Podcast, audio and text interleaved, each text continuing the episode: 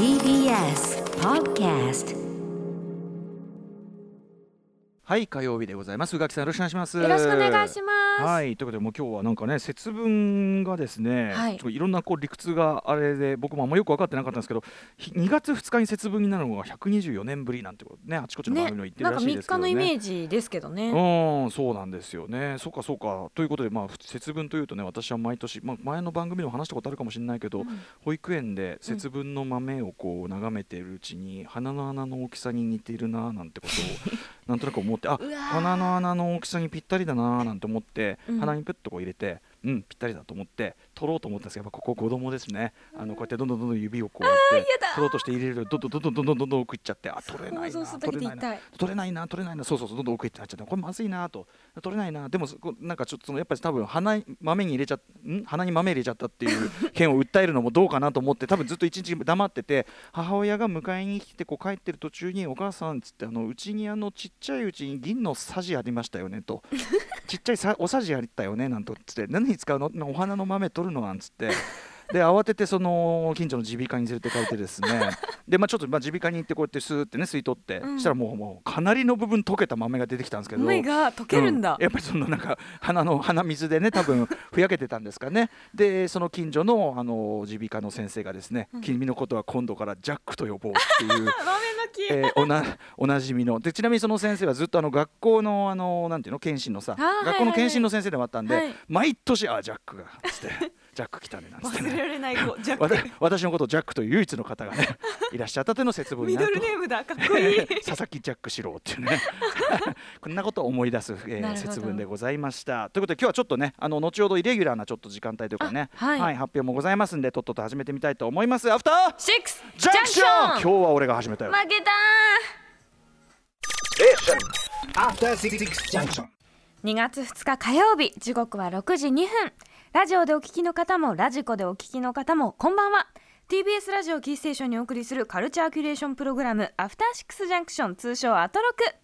はい、えー、ということでラップ、えーパーソナリティは私所属事務所、えー、プスタープレイヤーズからリモート出演しております。ラップグループのぐちゃぐちゃだよ。ライムスターの歌丸です。そして火曜パートナーの宇垣美里です。いろんなことを考えていたんですね。あのはい、あの番組のコールをね、どっちが始めるは勝ち負けじゃないよ、宇垣さんとかね。いろんなことを思いながらね、ええ。いろんなことを思いながら、はい。あのさっきのその2月2日が124年ぶりにその節分になったって理屈、改めて勉強しとこうと思って今見てて。立春の前日だったそうなんです。よくご存知、知ですね、立春がずっとここのとこ2月4日でそれが早まって2月3日となったため節分前倒し、でそもそも立春夏至、えー、冬至といったこの暦上の、えー、24節気というんですねこれね、はい。えー太陽と地球の位置関係で毎年変わるためウルー年と同じくという。そうなんですね、だから面白いもんで来年から、えー、と2024年までの節分は2月3日に戻るが25年2025年にはまた2月2日に124年ぶりだこの不思議なもんですね。結構次の周期は短めと言いますか。ねえ、うん。危機開会でございます。ね まあでも理屈はそういうことだなということをいろんなことを思いながらね、はい。やった結果自分の名前言うのはおろそかになったという そういうくだりでございました。ああってなってましたね。えまあ俺の名前なんてのは別にねこの番組において一番情報的には下に当たるね 情報なんでね。皆さんもうええ。周知の事実。知ってる人は知ってるし知らない人にとってはこれ以上どうでもいい情報もないんでねええ。耳障りでさえなければ何でもいいやってことですから、うん、なんか喋ってやがらということでね。なんか喋ってやがらといえばちょっと今日はね、はい。えっと政府的にね7時台ですか？えっと、緊急事態宣言の延長というかね、それがまあ皆さんご存知の通り発表がそのなんかまた会見をやると、うん。まあ会見の中身自体はまあ大体ね。伸びるよって話なんでしょうけど、ね、伸びるよと。なんか伸びるよプラスさほら日中も不要不急はどうのこうのまあんなことは分かってますよみたいな。気をつけてね分かってるけども、はい。みたいなことをまあおっしゃると思うんで一応それをねあの前みたいにあの番組丸ごとパコンと開けるわけではなくて、はい。8時台の頭にえっ、となんていうかなスニュースとして報道としてちょこちょこっとはいやらせていただいて、はい若干特集がね短くなってしまうということはございますが、はいまあ大事なお知らせでございますので、はい、やりたいと思っております。そうですね。ねえでもそのさ飲食店とかはその時短要請としていろいろあってさ、でそれに対してまあ保証をねどうこうみたいなのありますけど一方でさそのいや日中もね不要不急でなんつってさ、はい。要はその飲食みたいにある種こうたなんていうのかなその規制というかその抑えてくださいという対象になってその代わりにこうこうっていうことでもないさ業種の皆さんいるじゃない、例えば我々の好きな映画館劇場とかさそんなこと言ったらさ全部不要不急だよそんなもんさ、うん。でもでもその要請ではないしだからその別にやること自体は止められてはいないけどもでもなんか後ろ暗くなっちゃうというか、ね、そうなんかそのこちらの後ろ側さ 側にもっぱら転化する方向がいよいよ拡大されてきてこれ全員嫌な気持ちになってるよねっていうね。もちろんうん。コロナウイルス拡大ね感染を抑えるためにみんなで頑張る、はい。ここは全然もうみんな一致してると思うんですよ、うんただなんかそこに関してさなんかこうやっぱり政府側がこうお願いはするけども何も背負わないみたいなその感じがさらに拡大しててだったらいっそこうもうガーンとやってその代わり国民にこうちゃんと、えー公平にこう何かねお金というか保証がいくようなガーンって、ねそれを一定期間やるとかじゃないとなんかねその方がよっぽどねうん経済が戻ってくるのが早いような気がしますけしどね。大変さに対する納得度が違う気もするんですよね。なんかこううしとにかく「え俺悪いのこれ今やってんの?」みたいなさ、まあ、やっぱ僕ムービーウォッチ面で、まあ、一応仕事でもあるから当然はい劇場行くけど、ねなんかなんかなみたいな。わかります。かなもちろんその気をつけるみたいなこととかできればそんな出かけたりしない方がいいのかなみたいな気持ちももちろんありつつのなんだけど、ねえとちょっいうことで。とね人に会うのは控えようとかもちろん当たりもちろん前のことなんだけれど。もでものそうそう。一方ではさその時短だ時短僕はいつも言ってるさ時短だ時短だって言うけどその短い時間の中でね飲んで騒いだろ全然見ないわけだからさって。やっぱりそこ圧縮されちゃっててもうここを鮮度と騒いでるやつら。おっとあとあ7時だからあと1時間だ。わーいなんてやってるの。やっぱ覗くといるしねそれはね。うんで、うんね外で食べちゃダメって言われるからって言って中でみんなで机で並んで食べてたら一緒じゃない、みたいなあとあと感じもするし。新橋の新橋の駅前だかのさどっかの公園でサラリーマンがさもうみんな集まってお酒を飲んでいるとかあってさ 単に貧しい状況みたいなさ、うん。まあ表だからねどうしたらいいのか通気性は多少いいでしょうけどそれは、はい。なんだかねそれだからだから時短っていう言葉で単純化してる何かのしわ寄せでもあるだろうなとか本ねあとさ終電早まったことでさ逆にやっぱり電車混んでますよとかね。ああそうですよね。んそう。だからん。集中しちゃうことによる弊害もあるからだからなんかね。終電があるからまだ遊ぶとかではないっていう人もいるでしょうしね まあ結局ねそういうこと聞かない人は言うこと聞かないからもちろんそこが大問題なのはもちろん分かりますけどね、俺もまあねなんちゃら警察にはならないけどもいかがなものかねおじさんらしく前を潜める瞬間もあるけども、うん。うんというてめえもねついこの間までやっぱウウレタンのマスクしてさうろうろしててさ「えダメなのこれ」なんつって。でやっぱりそれこそ洋服をねちょっとと取り置きしといた洋服を取りに行ったら「あはい。すいませんちょっとウレタンねウレタンすいませんね」なんつってそしたらいやもうあのねあの私どもがどうこうと言うんじゃなくていろいろ言われる方いるのでちょっと一応用意しましたんですいませんっつって不織布マスクをもらっちゃったりしてそうですよね。そうだからこういうことも。だからまあ気をつけてるとかそれだけ気をつけてらっしゃるわけですからね。なんかもねちろんそのご存知ない方もいらっしゃるからそういう人になんか急にねうん。怒るのもどうかなとも思うからおそう。いやな伝えすればいいだけの話だか。ら何事もいきなり頭ごなしはね当然良くないですからね、それはね。まあでもね本当みんなちょっとイライラも溜まってる大変さも溜まってるという中でのこれなんでもう何がどうなっても国民側のどなたかを責める気には全くならない状態というか、はい、ねうん、まあみんまあな頑張ろうとしか言いようがないのが本当にね。えそんな中ちょっといろいろ気晴らしになるようなお話ができればということでの、まあ、はい。カルチャー話と思ってください、えーそんな中ね岡田育さんねあのおあ越しいただいていろいろお話を伺ってさこの舞台、まあ、舞台ももちろん当然いろいろ気をつけながらの、ねはいもちろんです、えー公演だとは思いますけどもあの幸いにも宇垣さんご覧になったそうで。行ってまいりました、うん。これがまさにこの、まあ、コロナに対するなんていうか不満とか、うんうん。そういう気持ちが鬱屈してる今だからこそうんうん見てすごく良かったなってはい。思ったのがまずあのお勧めいただいた「パレード」というミュージカルなんですけれども、これあのレオ・フランク事件というものを題材にしておりまして、はい。20世紀初頭ですかね、うん。1913年ぐらいかうんうん。15年ぐらいか、その辺の南部ジョージアで起きた、うん。まあ、あの冤罪事件をもとにしてるんですけれども、はい。うん私はもともとなぜかこの事件について知っていたので、まあ、知ってる状況で行ったんですけど、うんうんうん。あのもしよかったら調べていただければなって思うんですけど、まあ、いろんな人のいろんな思惑によってはい。本当に罪のない人が冤罪を受けてしまったっていううんうん。話なんですよね。うんで、ままずもう舞台が素晴らしくって、うんうん。あの割とすっきりとした舞台なんですけど、はい。美舞台美術というか。舞台美術はただ、うんあの後ろにガーンって大きな木がうんうんずっとあるんですよ。はいはい。で大きな木があることでこれが何に使われたか私は知っているから、うんうん。ずっとあ見てるって思うしそのー。黒人の方がせあの台に上に立って踊るシーンがあるんですけどでうんうんうんうん。黒人の役の方は皆さんあの、はい。首になんていうのなんて言ったらいいの、ねじねじしたスカーフを巻いてるんです。はいはいはいはい。じゃあ黒いスカーフを巻いていて、うんうんうん。それがあこう首をつる時の暗示というかね、はい。先に起こることの。に見えるのでその踊ってる時にちょっと影の具合ではいはい。つられてるようにも見えて、そういう演出なんだ。そう。とかもすごく良かったですしあとずっとねパレードのうん。紙吹雪が下にあの、はい。一番最初にパレードのシーンがあってその後ずっと紙吹雪が舞台上にずっとあるんですけど、ええええもうなんか帰る頃にはなんか紙吹雪恐怖症みたいになっちゃってずっと紙吹雪は見ていたはい。この吹雪紙吹雪は私たちが正義の名のもとうんうんにうん。こうなんていうか何をか。はい。何をしてきたかの積み重ね私の足元にはずっとこれがあったっていう気持ちにななんかカサカサ聞こえてくるような気がして。へあのー全てが終わった後に、うんうんうん。いつもはだいたい曲が歌い終わった後に皆さんこう拍手をされるんですけど、えええええちょっとそういうことはなんていうかできないというえわーっかていうこう雰囲気じゃないなと皆さんがこうは判断するほどになので曲の間も拍手はあまり、まあ、もちろんないほぼないですね、うんうん。ないし最後も終わった後にちょっと呆然としすぎて拍手ができなくって。であさすがに拍手しなきゃと思っすげえな。てで立って拍手をしようとしたら、うんうんその斜め前方で立ち上がった女性がいて、はい。はんと思って見たら、うん。あこの人に続けと思って立ち上がったら、岡田育さんだったっていう 同じタイミングで見に行ってて、ねそれ素敵ですねそれもね。でも2人ともちょっとあの、う受け取りすぎていて、うん。言葉がおぼつかなかった。って、あのうんうんうん。ああって言いながら帰るっていうちょっとご挨拶だけさせていただいたんですねちょっと簡単にねそのかあのそれこそ言葉で上書きしたくないとそいうう感じがそうなんです今ちょっとこう暗いすぎてて何も喋れないっていう感じだったんですけどそのでもすごいな。ミュージカルの素晴らしさってそのやっぱり映画も素晴らしいし、うんうんうん。あのいろんなドラマとかも大好きなんですけど、はいはい。ミュージカルって一員になるんですよ、うんうんうん。なので裁判のシーンでおもむろに裁判長が「陪審員の皆さん」って客席の方を向かって言うんですね、うんあ私陪審員の一人だったんだ、うんうんうんで今有罪有罪っていう声が後ろから聞こえるんですね、うんうんうんあうん。レオに有罪を、その主人公のユダヤ人に有罪を下してしまった。でも、うん。このショーのようなうん。かわいそうな殺されてしまった。あ私ストーリーの話してなかったですね、うん。あのストーリー自体は、まあでもね冤罪でなんとなくお話から伝わってきますよもちろん。あの13歳の白人の少女が工場で殺されてしまって、うんうん。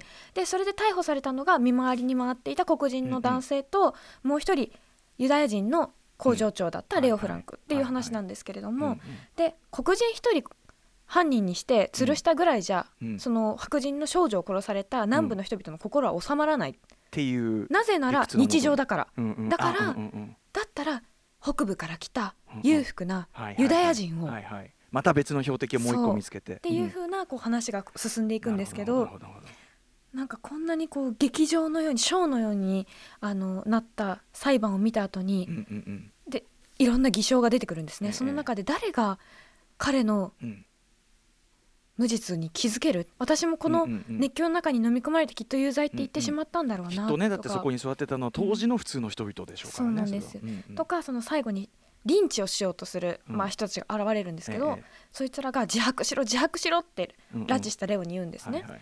でそれに対してお前たちに真っ赤な嘘をつくためにうん。ここまで頑張ってきたわけじゃないみたいなことをこうレオが言うんですけどうんうんそれも正面を向いて言うんですよ。はいはいはい。あそっこっかちに言われてる。うん。私もその騎士団の一人なんだってうん。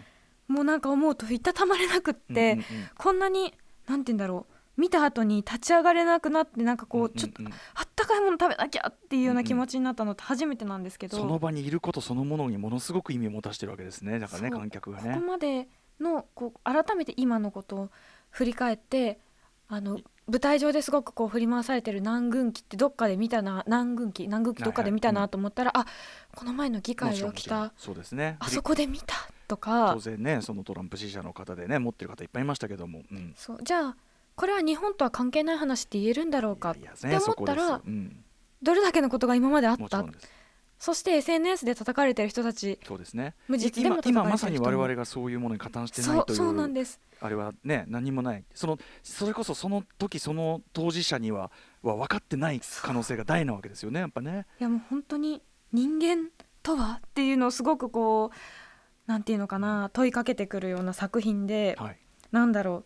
自分が常になんかこうやっぱり見つめないといけないなって正義を振り回して誰かを傷つけてないかなとか、うんうん。その信じたいものを信じてしまっていないかなっていうことを、うんうんああすごく思わされた舞台だったなって思います。へあのーね。でこの時期だからおすすめはしづらいんですけれどもただうんあの、まだ見ることが東京ははい終わってしまったんですが大阪や愛知や富山っていうところでやっているので、はい。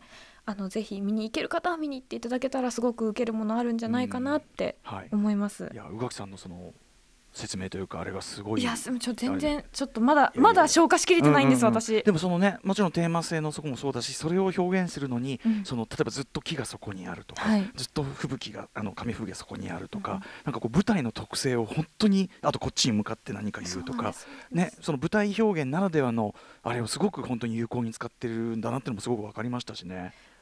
あとなんかこうライトの感じで全然その一人の人間にも影ができて、うんうんうん。あこの人もいい人だけど悪いところも例えばレオはすごく、うん。あのその南部育ちの奥さんに対してちょっとうん。モラハラチックというか、うんうんうんうん。あなたは何も分かってないバカだねみたいな感じのうんうんうこうん。振る舞いをしてて決していい人なだけではないっていう部分とうんうんうんかそういうのも含めてすごく照明とあと歌がめちゃくちゃうまいとかうんうんうん。当たり前なんですけどうん。それをなんかこうだからこそ受けたものってすごうんうくあるなって思いましたね。なるほど。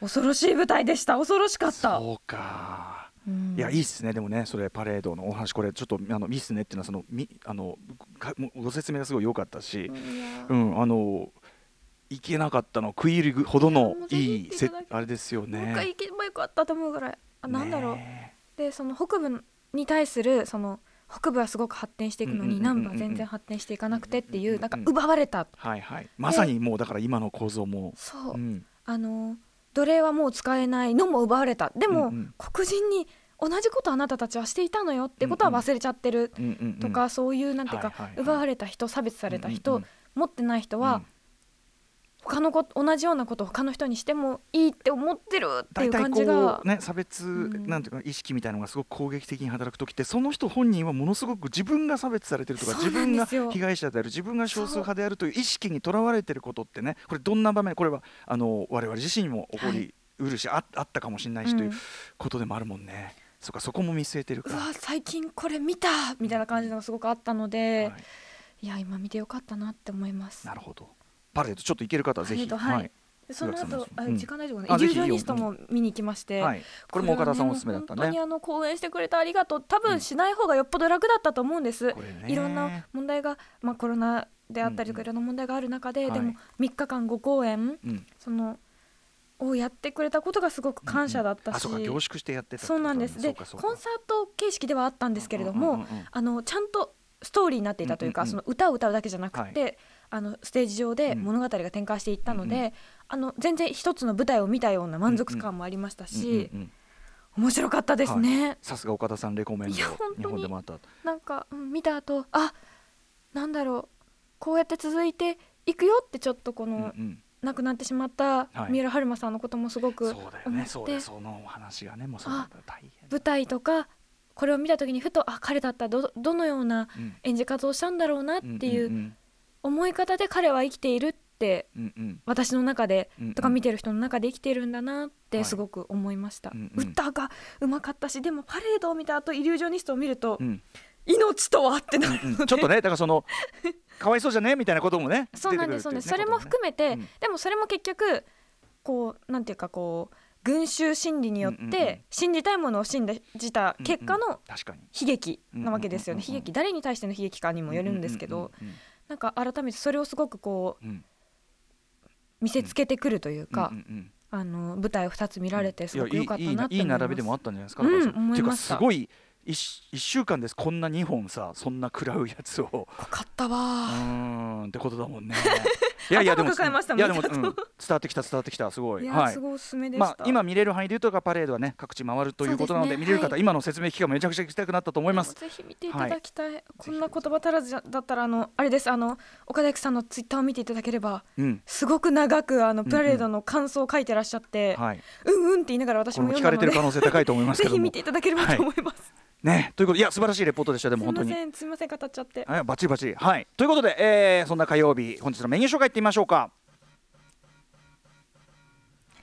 この後すぐは声優歌手の中島めぐみさん登場明日2月3日にリリースされますニューアルバム「グリーンダイアリー」についてお話を伺います、そして7時からのライブダイレクトは先日1月27日サード EP「ストラクチャーデック」をリリースされた、えー、R&B ファンクソウルロックヒップホップなどあらゆるジャンルを消化した、えー、5人組バンド Kroi が番組初登場ですそしてその後7時40分頃は新概念提唱型投稿コーナー今夜から新企画となります。さて一体どんなコーナーこれなのか？はまさに火曜日のまあねあのコーナーね前やってたコーナー予感からまあスピンオフというかそこから芽吹いたんですよね、話してて思いついたね。だからある意味こう共同制作宇垣さんもこう話してるうちに生んだやつですから。ネブネブ、えはい。ー なかなかでも人の心のひだに分けるような コーナーですからでね。結構ねその人の何をまあねこれもぜひ聞いていただきたいですね。ね、はい、楽しみにしていただきたいと思います。そして8時台の特集コーナービヨンドザカルチャーはこちら。映画「スタントウーマン」ハリウッドの知られざるヒーローたちロングラン上映記念現役スタントウーマンが選ぶすごい女性アクションはこれだ特集。はい、えーということでハリウッド映画を支えてきたスタントウーマン。まあその女性がやるスタントですよね、えースタントウーマンたちにスタップを当てたドキュメンタリー「スタントウーマンハリウッドの知られざるヒーローたち」が日本で公開中。これめちゃくちゃ面白くて。面白かった。はい、面白いよね。全然知らないことも多かったし、えーすごいかっこいい人たちがいっぱい出てきてさ、えー非常に好評ということで2月以降もロングラン上映が決まっているそうです。それを記念して日本そしてハリウッドで活躍している現役スタントウーマンの方にスタントの知られざる仕事についてやプロの目線から見てすごい女性アクション映画すごいアクション女優はこの方だというのをご紹介いただきます。解説してくれるのは NHK ドラマ「精霊の守り人」で綾瀬はるかさんのスタントダブルを担当。さらにシャーリーズ・セロン主演のネットフリックス作品「オールドガード」や007シリーズ最新作「007 No Time To Die」にスタントで参加するなどハリウッドでも活躍している大島遥さん、まさに第一線級の第一線ですよね大島さんはね。これダ007か。ダブルセブン。まあいいねいいね。間違えましたいません。いやいいね。昔はゼロセブン言ってたのよね。大丈夫だよ間違いじゃない。すいません、はい。うん。番組への感想や質問などリアルタイムでお待ちしております。アドレスは歌丸アットマーク tbs.co.jp 歌丸アットマーク tbs.co.jp まで。読まれた方全員に番組ステッカーを差し上げますっていうか007だなんてねこんなねコマーシャルねここ こんな言い方が日本で定着。い。や違う日本で定着したの結構最近だからマジで。なんかねなんか知らないけどいつも007って呼んじゃう。いや全然昔ゼロゼだってむねロシアより愛を込めては007危機一髪だったわけですから全然問題ないですよ。失礼いたしました、はい。007でございます。007 007でも一個も間違ってない。それではアフターシックスジャンクション行ってみよう。After Six Junction.